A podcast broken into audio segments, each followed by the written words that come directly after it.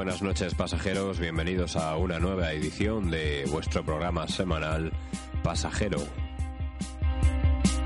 No es que nos hubiésemos olvidado de vosotros, la semana pasada no pudimos estar aquí en las ondas, en la red, no pudimos compartir esta hora semanal que compartimos con vosotros, perdimos un tren en Kamchatka y nos vimos obligados a mantener una estancia de varios días allí que nos hizo imposible estar con vosotros, pero aquí estamos de nuevo.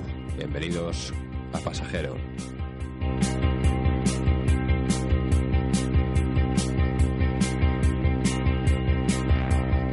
Comenzamos el programa, como es habitual, con nuestra agenda semanal. La agenda correspondiente al 18 de febrero, martes 18 de febrero y hasta el 25 de febrero, martes 25 de febrero. Hemos seleccionado como primer evento para el próximo miércoles 19 de febrero en el Teatro Circo Price a las 8 de la tarde se celebrará por cuarto año consecutivo la cuarta, el cuarto Festival Internacional de Magia.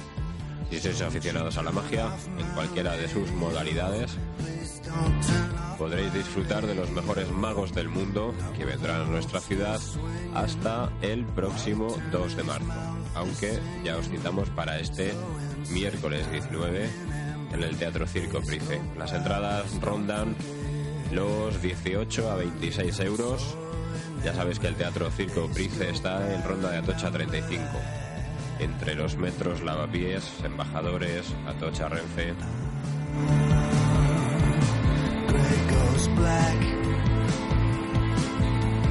Pasamos al jueves 20 en el Majestic Smoking Club a partir de las 9 de la noche podremos disfrutar de la inauguración de las Majestic Jam Sessions. Bajo este nombre podremos disfrutar de un nuevo concepto dentro del espacio Majestic Smoking Club. Puedes llevar tu instrumento, siempre y cuando sea un instrumento acústico, tocar lo que te apetezca, ya sea tuyo, ya sean versiones, ya sean improvisaciones, e improvisar con los músicos que hay allí. También podréis disfrutar de música con los DJs residentes que suele haber en la sala. Como decimos, es este jueves 20 a partir de las 9 en el Majestic Smoking Club. ¿Dónde está? Está en la calle Maniel número 13, cerca del Metro Noviciado, cerca del Metro Plaza de España, entrada gratuita y muy buena pinta. Pasamos al viernes 21 a las 10 de la noche en la Sala del Sol Burlesque a Gogo.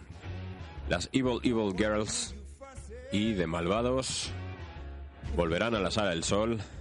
Evil Evil Girls and de Malvados ya pudimos disfrutar de ellos, de su actuación y de su espectáculo burlesque en la primera sesión Covabunga que se celebró en Alcalá de Henares. En esta ocasión pisarán la Sala del Sol, como decimos. En esta ocasión cuentan como invitada la actuación de Miss Lassie y cuentan con Daniel Acirón a los platos para poner buena música una vez pase este estupendo espectáculo de burlesque.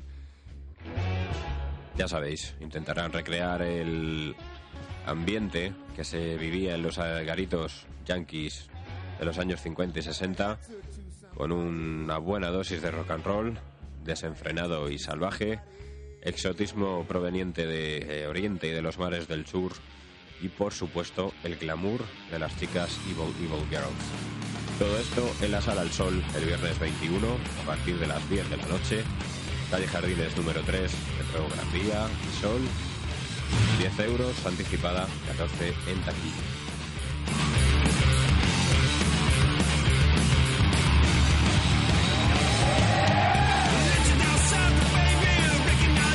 Sonic de Fungus volverá a sonar en directo este sábado 22.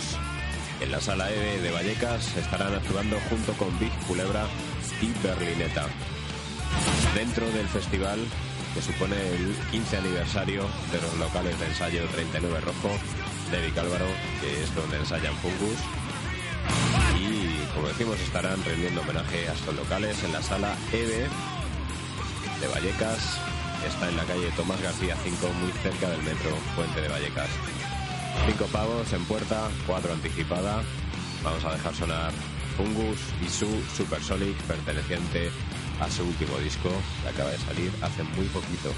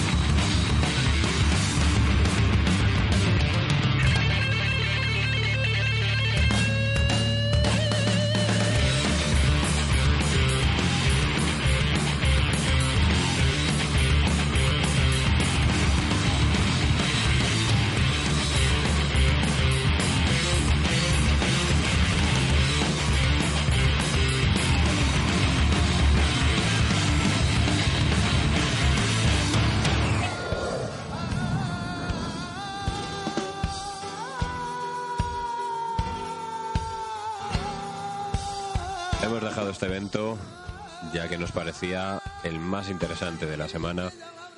Es un evento para el jueves 20, así que rebobinamos.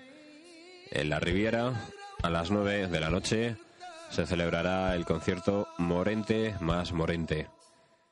Un concierto que rendirá tributo a la figura de Enrique Morente y revivirá el disco que realizó junto a Lagartija Nick, el disco Omega, que podéis escuchar bajo mis palabras.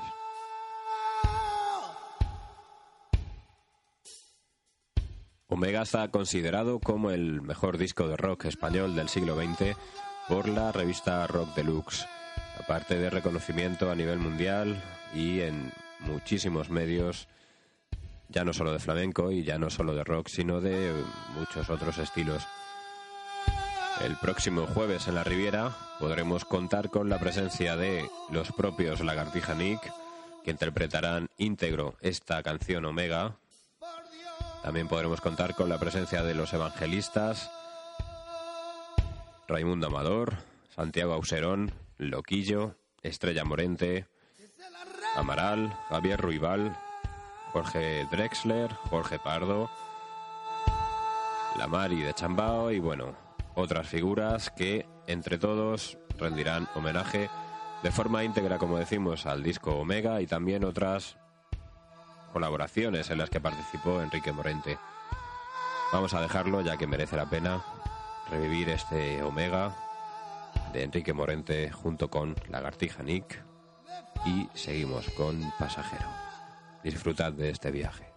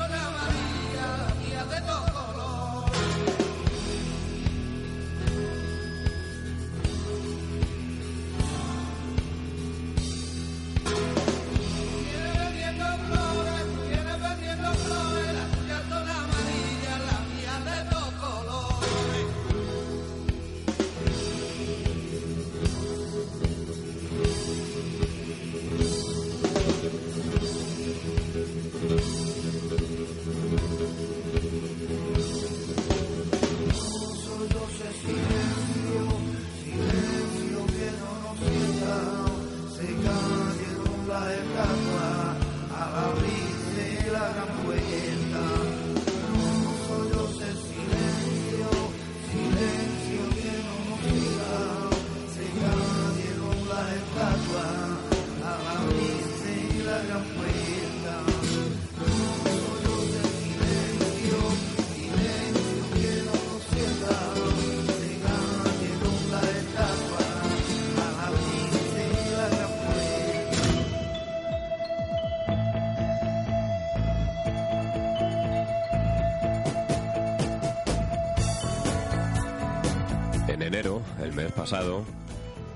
Pasajero comenzó el año estrenando su sección de entrevistas.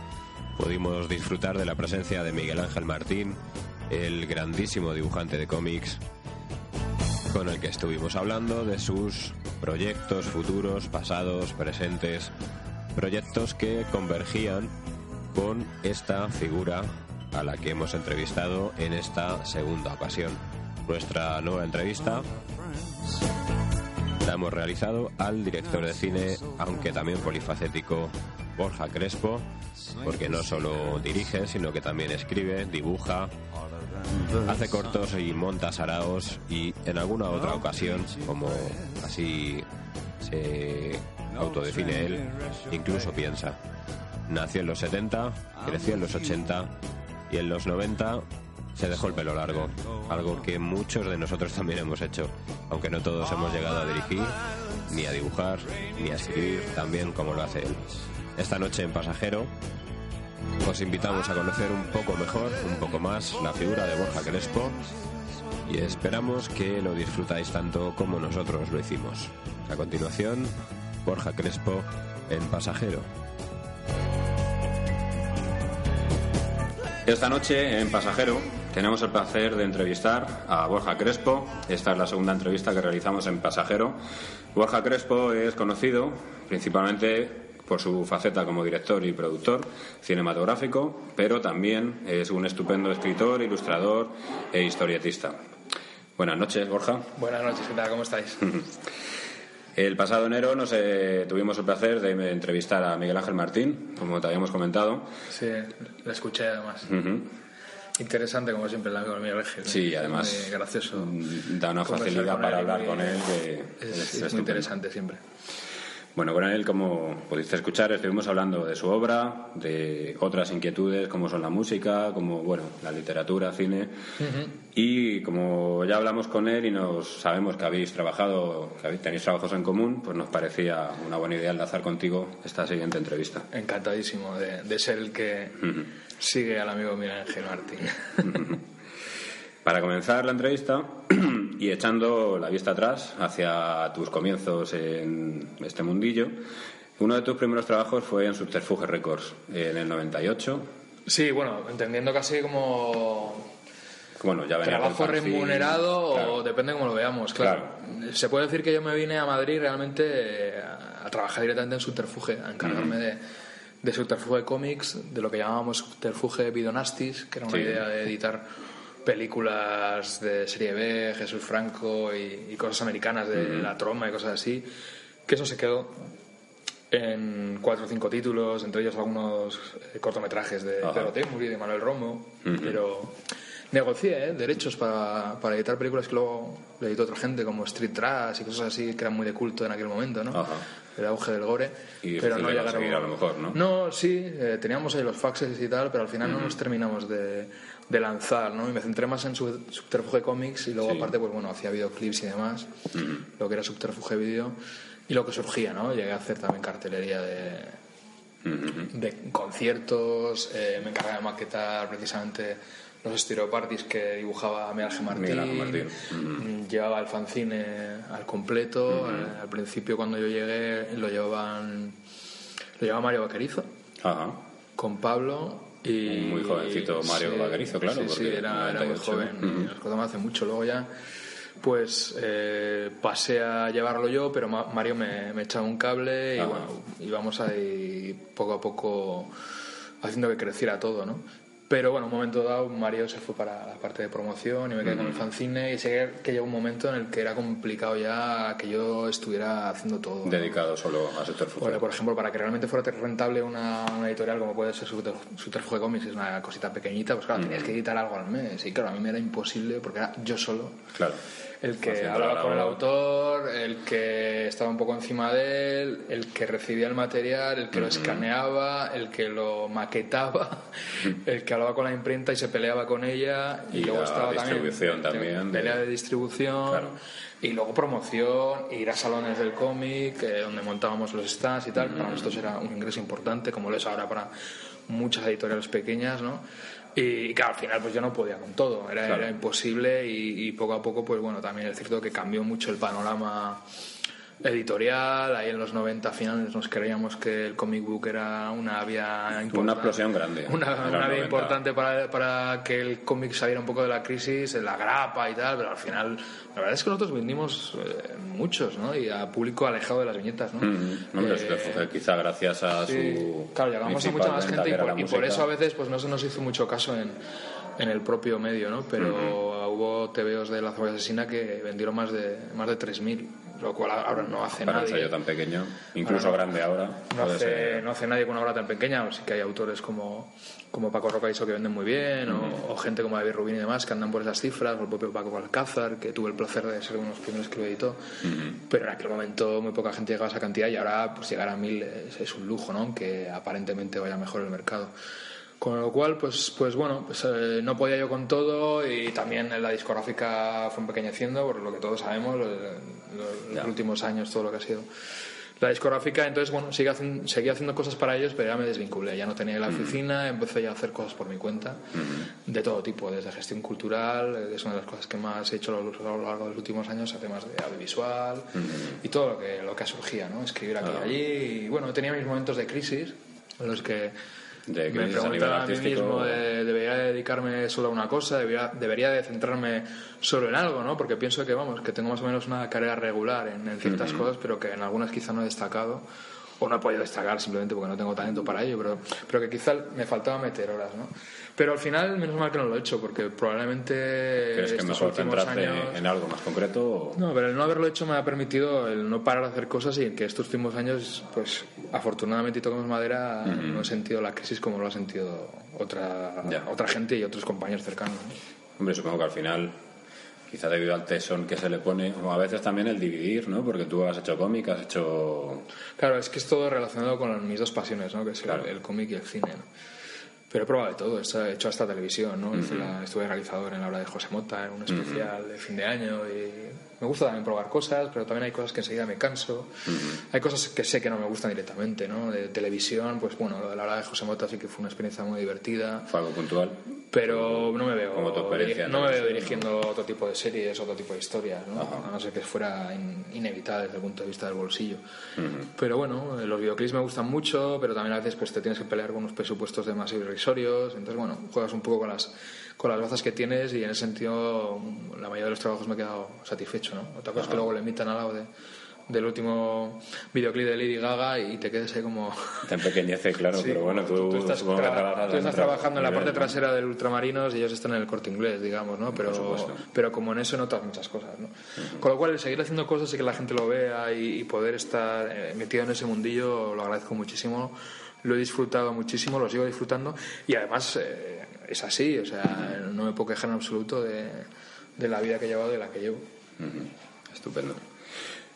Hablando ahora de, mm, bueno, sabes que Pasajero es un programa principalmente musical, aunque en nuestra agenda sí que ah, intentamos destacar eventos semanales de cualquier índole. Eh, por ejemplo, hace poco estuvimos hablando de la proyección de Sequence, de la película en la que colaboraste, una película organizada por Moncho Armendariz. Sí, Moncho era un poco el que la, la coordinaba y le dio el último toque al montar la serie de, de 20 piezas que al final creo que se han quedado en 17, que eran sí, plano secuencia.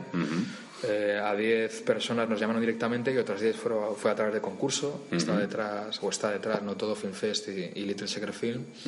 Y hice una de las piezas que suelo definir como como una pequeña sitcom siniestra que va un poco en mi línea de, de de alguna manera transgredir las ideas que tenemos a, veces acerca de la familia y demás. y, bueno, me lo pasé muy bien, la verdad. ¿Tiene una trama, una, una, continuidad cada una de esas pequeñas películas? No, cada uno hace un poco lo que quería, tampoco era un cadáver exquisito. En mi caso adapté un relato que había escrito para el Butano Popular, un cuento infantil para adultos. Ajá. Y, lo que hemos leído es que Sequence, porque no, no he podido verla aún, Sequence se rodó... La tienes en filming, que se puede ver gratis. Ajá, pues mira, lo apuntamos. Y, creo que, que se va a colgar ya en páginas como el de No Todo y demás. Y aparte los, los cortos, algunos están ya sueltos, se pueden ver sueltos y de hecho pronto colgaré el mío.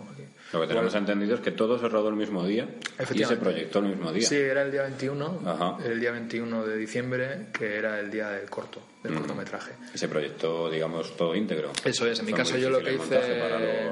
no, no, ahí era en plano secuencia, con lo cual era uno detrás de otro. En ese sentido era una buena idea.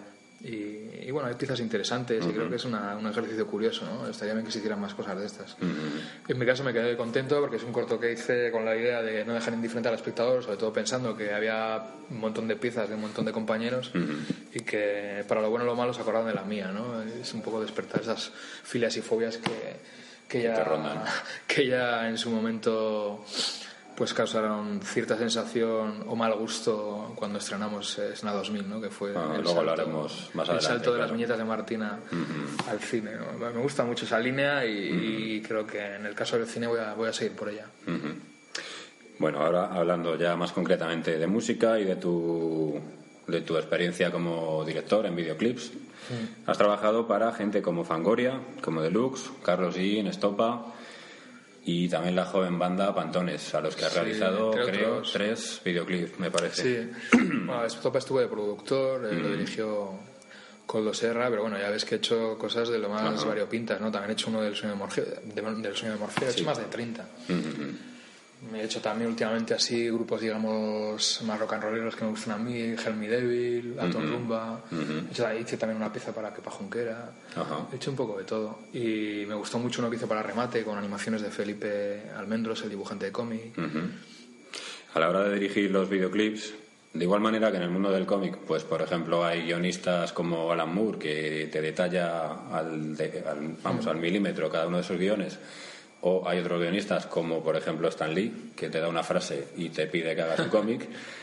A la hora de hacer los videoclips, los artistas para los que grabas te vienen con ideas propias, hay propones tú. Hay de todo. Hay artistas que te vienen con una idea que tienes que poner un poco en común con ellos, incluso con la discográfica, aunque esto ha cambiado un poco últimamente, porque pues, la discográfica no ya no está o no pinta tanto. Mm. Pero a veces también pues tienes este presupuesto y, entonces pues tienes que pensar en la idea, Sí, yo soy partidario de que, de, que la gente del equipo cobre o cobre unos mínimos, sobre todo mm. cuando estás trabajando para, para, una multinacional o una discográfica que aparentemente mueve mueve, ¿no? Entonces, mm. eh, bueno, pues he llegado a hacer algún videoclip. Por ejemplo, el último, de, el de Bravo Fisher que hice, lo hicimos otra persona y yo. Ajá. Y otros, pues bueno, tienes más equipo, los de Carlos Jean teníamos más equipo, eh, el de IIT tuvimos mucho equipo. Que depende de la producción, ¿no? Que te permite Depende un poco todo, ¿no? Pero ahí soy partidario también de que la gente cobre, cobre unos mínimos y, de aprovechar al máximo pues determinadas localizaciones. También enfatizar de alguna manera la imagen del grupo, como ocurre con Pantones, ¿no? que los he relacionado un poco con los colores primarios, casi como si fueran parchís. Sí, el de Dada Run Run está grabado en el Tiki Bar, me parece. Sí, en el Lunchbox. En el Lunchbox. aprovechando ese tipo de cosas, ¿no? Y porque tienes unos presupuestos muy ajustados, un día de rodaje. Y bueno, va un poco por ahí, pero hay un poco de todo. Hay otros más sofisticados, como el de uno que hicimos que sale vinil a misma, con una canción de Carlos Gini sí. y Nano, que es eh, Turn on the Night, si no me equivoco hacemos un homenaje ahí a, a Bud Spencer y Terence Hill. Y eso, bueno, pues teníamos más, más presupuesto, eso a veces se nota, ¿no? Pero bueno, otras veces no tiene por qué notarte, no, no, tiene por qué notarse tanto. Y luego también hay a veces son videoclips que solo se ven en internet, Claro, tampoco requieren quizá tanto presupuesto, tanto pero bueno, la mayoría me he quedado bastante satisfecho y hay algunas que igual cambiarías alguna cosa o el final, porque ya cuando lo ruedas estás cansado. Pero soy consciente de lo que había encima de la mesa y, cómo hemos barajado las fichas para, para, hacer la jugada. Y en ese sentido muy contento y me he rodeado por lo general de gente muy válida, muy creativa y que sabe resolver bien. Háblanos sobre tus gustos musicales. Eh, bueno, has dirigido videoclips para muchísima gente, no sabemos si coincidirán con tus gustos. No, no, necesariamente. hay, algunos que, bueno, al final te aprendes la canción y te persiguen la cabeza un montón de tiempo. sí, hay algunos que, sí que me gustan especialmente, ¿no? Eh, otros no tanto, o, bueno, pues, pues a veces te lo tomas un poco como un trabajo y por otro lado, pues igual no estás tan en sintonía con la música, pero sí te interesa la, imagen del grupo, ¿no? Hay un poco de todo. Y, y ya siguiendo un poco lo que has preguntado antes porque no te lo he terminado de contar, que a veces las ideas también eh, te piden a ti que des alguna, das varias, a veces es que las ideas varían mucho y lo que sí que pasa a veces es que cuando tienes que discutir una idea con el grupo y a la de la discográfica y lo que quiere la discográfica, a veces llegas a una cosa... a lo mejor. Y a veces llegas a una cosa que ni chisa ni limona, ni funifa, o sea, como que contenta a todos, pero, pero no llega a maravillar a ninguno, ¿no? Eso es lo que pasa a veces y, pero es algo extrapolable también al cine, yo creo, ¿no? Cuando te tienes que claro. con un productor, con una televisión que pone pasta. Que te obliga a hacer Unos quieren una cosa, otros quieren otra, y al final se queda en una cosa intermedia y, no se apuesta por el riesgo, ¿no? Esto pasa también a veces en el mundo del videoclip y eso se nota. Bueno, a nivel personal, ¿tus gustos musicales? Mis gustos musicales pues varían mucho. Bueno, yo soy muy de, de, rock, pero bueno, me gusta mucho el heavy, soy muy de heavy de los 80. los 80 me crié oyendo también rock al vasco. Scorbuto es uno de mis grupos favoritos, evidentemente. Riz, Cicatriz, Cortatu, La Polla Records. rock vasco, ¿no? Sí, eh, te hablo de cosas de invocando la nostalgia, pero bueno, de heavy y demás te puedo hablar de clásicos como Acedith y demás que no paran de sonar en mi en mi equipo de música, pero luego cuando pincho, pincho de todo, ¿no? Incluso también con música electrónica. Algo variado. De todo, me gusta, me gusta mucho. Más me ecléctico. me gusta de todo, menos los ritmos calientes. Los ritmos calientes es algo que no, Creo que ahí no logro con ello. La sí. No logro con ello y bueno, luego evidentemente la radio fórmula es algo que pues, hace tiempo que, que, ni la enciendo, ya no sé ni qué, ni qué es lo que pega ahora, ¿no? Sí. Me entero a veces por, por por rebote, sí, porque ¿no? suena. Porque, o porque veo algún canal de videoclips para ver un poco lo que se hace y demás y, ves un poco lo que, lo que puede funcionar, pero en general no, no me atrae demasiado. ¿no? pero, pero bueno, eh, escucho un poco de todo. A mí me gusta mucho la música industrial, la electrónica, así experimental. Ajá. un poco de todo, la verdad. Ahora, por ejemplo, mira, estoy escuchando a un grupo vasco que se llama Belaco, que son gente muy joven que hacen cosas bastante interesantes y creo que van a dar mucho de qué hablar. De hecho, van a tocar en algunos festivales de verano y demás. Pero días antes he estado escuchando Motorhead, ahora también he estado escuchando Ninguni, es un grupo... ¿Ha salido hace nada el nuevo disco de Motorhead? Sí, o sea, escucho un poco, un poco de todo. Triángulo de Amor Bizarro también he escuchado, mira, eso estuve me gustan mucho para, bueno, para que tengas una idea. Asesino, sí, me gusta mucho. Mira, Toro, Toro, por ejemplo, es una canción que me encanta. desde luego. Y me gusta mucho el videoclip. Sí, sí, sí, Los del Triángulo, del Triángulo de Bizarra también me gustan mucho. Los videoclips en general que hace Canadá me gustan bastante. También me gustan mucho los de Nisu, Nisu Films. Las cosas que hace Dani Moreno con Chaparra para el tipo de grupos de y demás para los que trabaja. Y bueno, hay gente por ahí que creo que hace cosas interesantes, ¿no? Mm. Unos con mejores presupuestos que otros, pero bueno, ahí está. Aquí tenemos un pequeño problema con eso, ¿no? En este país. yo creo que aquí, y yo, quizás es generalizado, pero a veces no nos damos cuenta. Siempre decimos, es que en este país, este país, pero a veces sales fuera y te das cuenta de que también están Tampoco igual. Tienen tanta pasta, Lo que pasa es que igual son más, hacen más cosas o, tienen otro tipo de, de entorno, ¿no? Y siempre digo, por ejemplo, hay un vídeo que hicimos de Help Me Devil, que fuimos a aprovechando que estábamos en Coney Island, en Nueva York, lo logramos allí. Claro, sacas la, la, cámara a pasear en Nueva York y ya tienes un. Y es magia, ya, claro. En cambio, aquí, pues bueno, igual tienes que buscarlo más, pero también por las estéticas que nos han metido en la cabeza, ¿no? Eh, sí, todo lo mainstream, ¿no? A veces el cine y demás, ¿no? Y... Yo creo que, por ejemplo, al leer de la iglesia, eh, sí que por ejemplo, en el Día de la Bestia, creo que sí que hizo hincapié en el que el, que el espectador reconociera la ciudad. Sí, está muy que la ciudad fuera un elemento el como lo puede de ser. pero que bueno, pero no deja de remitir también algo como muy, muy belarranero, muy de, sí, eso es. de una ciudad como Nueva York, ¿no? Y a veces buscando ese punto es cuando, cuando llegas a conectar con, a lo mejor hay que cierto tipo de para que la gente reconozca la ciudad en el cine, ¿no? Puede ser. ¿Con qué artista nacional o incluso de fuera te gustaría trabajar? Cualquiera de los que te he comentado. Sí. Sí, me encantaría hacer un videoclip para Con Asesino, para uh Amor Bizarro, para tantos otros, ¿no? Pero, pero bueno, ahora estoy en un punto en el que he parado un poco de hacer videoclips y. Ya. Pues llega un momento en el que ya los presupuestos llegan a una a unos límites que, tienes que empezar a decir no que hace realmente lo que quieres y hay grupos que te facilitan mucho por su actitud como puede ser Pantones que da gusto bueno, tenerlos delante de la cámara pero sí, sí que ahora es, me ha pasado más veces, ¿eh? En la época que estuve haciendo cosas en subterfugio, luego paré, luego hice con Carlos G, luego paré. Pero sí que me gustaría poder eh, pensarlos más eh, si, si, puedo hacer alguno en un futuro. Sabemos también que eres miembro fundador de Arsénico. Sí, esto con Aikari Piña, Borja Coveaga, Nacho Vigalondo y Coldo Serra, que ya de por sí en su momento hacíamos un montón de cosas juntos, nos ayudamos los unos a los otros, aunque ahora cada uno también tiene su, su carrera particular y, sus múltiples tareas. Pero bueno, en ese momento decidimos que, ya que nos estaban llamando de, productoras y nos mareaban y demás, ¿por qué no fundar la, la propia Vosotros, vuestra propia. Y que fuera sobre todo un sello, ¿no? He estudiado en ese sentido, ¿no? Que Arsénico fuera un sello y que estuviera presente muchos cortos y muchas cosas que así ha sido, ¿no? No sé si... Sí, bueno, gracias a ellos hemos tenemos o podemos disfrutar de los cronocrímenes, que ya se ha convertido en un clásico de, del género. Y bueno, quiero creer que también hay gente que ha empezado, que ha empezado, pues se fijaba de repente, ¿no? Que estaba Arsénico o Sayaka, que es el brazo vasco, por ahí de por medio, aunque ahora realmente la productora que más funciona es Sayaka. De cara a cine y demás, que es ahí de Naikari Piñala, que está a tope.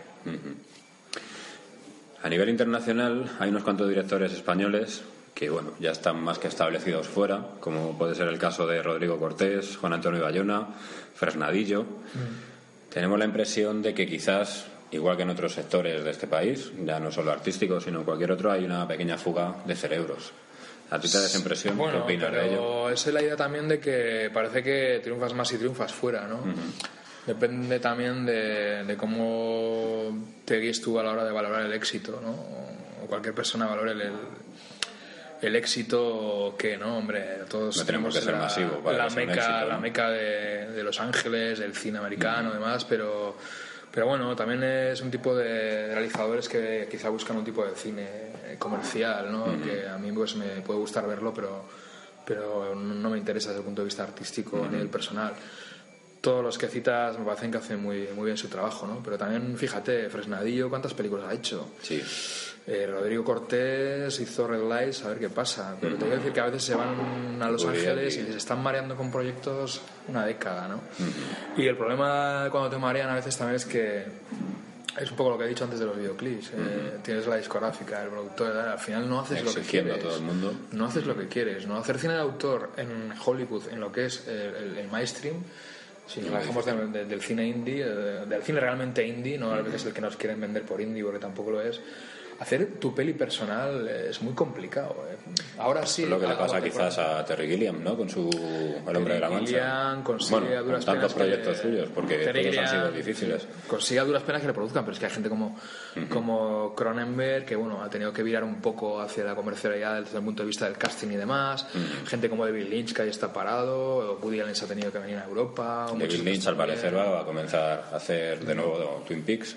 A ver, pero bueno, te voy a decir que también son gente que dices, hostia, las voces personales talentos, ¿no? que no Ahora en Estados Unidos, dentro del mercado que llega a un gran público o que lo mueven grandes estudios, realmente cine de autor podemos decir que hay muy pocos, bueno, están evidentemente fieras de toda la vida como Scorsese, por citar a alguien que ha estrenado recientemente, pero luego está, peso que ya puede hacer lo que quiere casi. Tarantino, te diría que Rob Zombie y... ¿Qué te pareció la última de Rob Zombie? A mí me gustó mucho de Y podríamos decir un puñado más, pero tampoco. Y luego hay, pues sí, cineastas como Harmony Corinne, que te hace cosas como Spin Breakers, me parecen muy interesantes, pero que también están un poco ahí al margen, que tienen que medio engañar a alguien para decirle que saca actrices de Disney. No sé, tretas, ¿no? Para intentar hacer la peli, la peli que, quieres hacer, y a veces, a veces se consigue, pero en ese mundo, en esa industria no es nada fácil y lo mismo ocurre aquí, ¿eh? cuando en cuanto te entra una televisión o entra en una determinada, una determinada producción, es muy complicado que puedas manejar como tú realmente quieres eh, la historia, ¿no? Te empiezan a imponer actores y a veces pues un simple, un simple error de casting te puede tirar por tierra un guion Todo el proyecto. muy bueno que sea, ¿no? Y pueden ocurrir muchas cosas. Es, es muy complicado, ¿no? Ahora ahora que hablamos tanto del cine digital, de la posibilidad de, hacer cualquiera cine o coger una cámara, y, no tiene por qué ser cine, tiene que ser otras, puede ser otras cosas, que se difundan en internet o televisión, etcétera. Pues sí que veo que hay gente que hace cosas interesantes que no necesariamente necesita un gran apoyo económico detrás. Ahí está el futuro, una peli que, de las que más me ha gustado del año, sin duda. Pero, pero claro, son pelis pequeñas. O sea, de repente no, no te puedes meter en una historia de ciencia ficción que requiera una cantidad brutal de efectos visuales desde el punto de vista del cine low cost, un término que por otra parte a mí no me, no me gusta utilizar porque creo que, que tiene unas connotaciones un poco, un poco despectivas. Parece que lo está despreciando, ¿no? Por el hecho de ser low cost. Sí, pero por otro lado, bueno, es la manía que tenemos de, etiquetar las cosas, ¿no? Además, ahí dentro hay un montón de, de cosas muy diferentes, ¿no? Que ya se han metido ahí dentro, que algunas no, para mí no son ni cine, son, son, son internet, son televisión, lo que no quita que sean también piezas interesantes. Hablábamos antes de estos directores y, bueno, quizá, como tú decías, ellos tienen una intención más comercial. También es cierto que realizan un género de cine que a lo mejor aquí ese género de cine es difícil de producir. ¿Tú por qué crees que puede ser?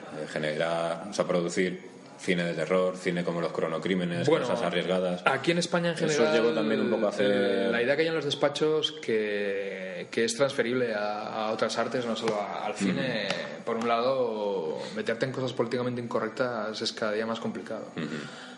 Eh, hablamos de la, mismamente la ficción, la ficción de televisión, pues bueno, sí que ves a eh, Aida o la que se avecina y a veces dices, hostia, sí que meten cosas que, que son a nivel de humor y tal, que la ven los chavales y te puede resultar chocante, ¿no? A mí me, hace, me hace gracia, ¿no? Pero comparado con, con lo que cuentan en ciertas series estadounidenses, por ejemplo, inglesas, eh, a nivel de significancia y de metáforas y demás, y de corrección política, no tiene nada que ver. Aquí se apuesta sobre todo porque se difunda una idea de familia, ciertos valores, ¿no? Muy políticamente correcto. Te lo, te lo, puede contar Martín, ¿no? En su día movimos un guion juntos para hacer una película y una de las cosas que nos dijo un productor fue que la película, que la propuesta no, no defendía los valores cristianos, ¿no? Pues de entrada ahí ya te puedes olvidar. puedes hacer contra eso, ¿no? Ahora un cineasta como Sam Peckinpah lo tendría imposible, ¿no? Total, desde luego, los, el cine de los años 70 sería imposible. De por algo obvio, ¿no? Ves cosas de esa época y dices, hostia, que... Incluso eh, aquí en España, ¿no? y, aquí hemos tenido grandísimos cineastas, ¿no? Ahí está Berlanga, que creo que... Hombre, el tío sabía torear muy bien la censura, y Buñuel, eh, es que hay tantos que. Y, estoy tirando de, de, nombres obvios, ¿eh? Pero te quiero decir que, que yo creo que, que, va por ahí la cosa. Hay mucha mucha indecisión y, nada de ganas de arriesgar por cosas nuevas hasta que no se ven en otro sitio, se importan. Pero si nadie comienza a hacerlo, nunca habrá. Y en ese sentido, pues es, es, el problema, ¿no? Y lo que veo es que, bueno, que sí que puede haber un, una vía hacia la creatividad la experimentación, la efervescencia y, y la, libertad absoluta y la ausencia de, trabas precisamente en este hecho de que tú ahora puedas coger una cámara y rodar lo que quieras. trabajo por internet o en pequeñas salas o como te dé la santa gana, como si pones una pantalla de vídeo en mitad de una carretera y la cortas y tal. Pero claro, ahí también el problema es que hay una cantidad de oferta. Pues ahora yo defiendo mucho el ejercicio de la crítica ¿no? cinematográfica o, o de la figura del prescriptor, ¿no? Eh, el que entre tanta porquería, pues coge las pepitas de oro o, o por lo menos sabes que fulanito tiene ideas parecidas a ti y lo que él diga te puede interesar y no tienes que estar probando ante tanta porquería, ¿no? Por ejemplo, hay una cosa que a mí me saca un poco de quicio, que es el término este de, que se extiende de seriadictos, ¿no? Gente que ve todas las series y tal. ¿Por qué? Si es que la mayoría son muy malas. Sí, sí. Es que hay, gente que, eso sucedió también cuando comenzó, cuando los tiempos de Napster, cuando vino Napster, que la gente se bajaba discografías enteras, discos de lo que fuera y al final tenías tanta sobreinformación. Lo único que... hacen es ocupar espacio como, como, como esa gente que tiene un montón de libros sin leer. Claro. Que a veces es simple decoración, ¿no? Sí, o gente que... Aunque últimamente yo creo que eso ya ni se ve, ¿no? La gente tiene libros o no tiene libros porque ves casas de famosos en la tele y tal, cuando nos las enseñan y nadie tiene libros ahí. ya, parece que ya es algo del pasado, ¿verdad? si decoramos tu casa para que, esté cool y, bonita, no va a haber libros. Y los libros eso va, a ser algo, va a ser algo Si algún día se ponen de moda. Pero bueno, yo también tengo muchos, mucha lectura ahí pendiente, ¿eh? No voy a ir aquí, no voy a ir aquí de guay. No voy a ir aquí de guay en un país en el que se presume no leer y que intelectual es un insulto.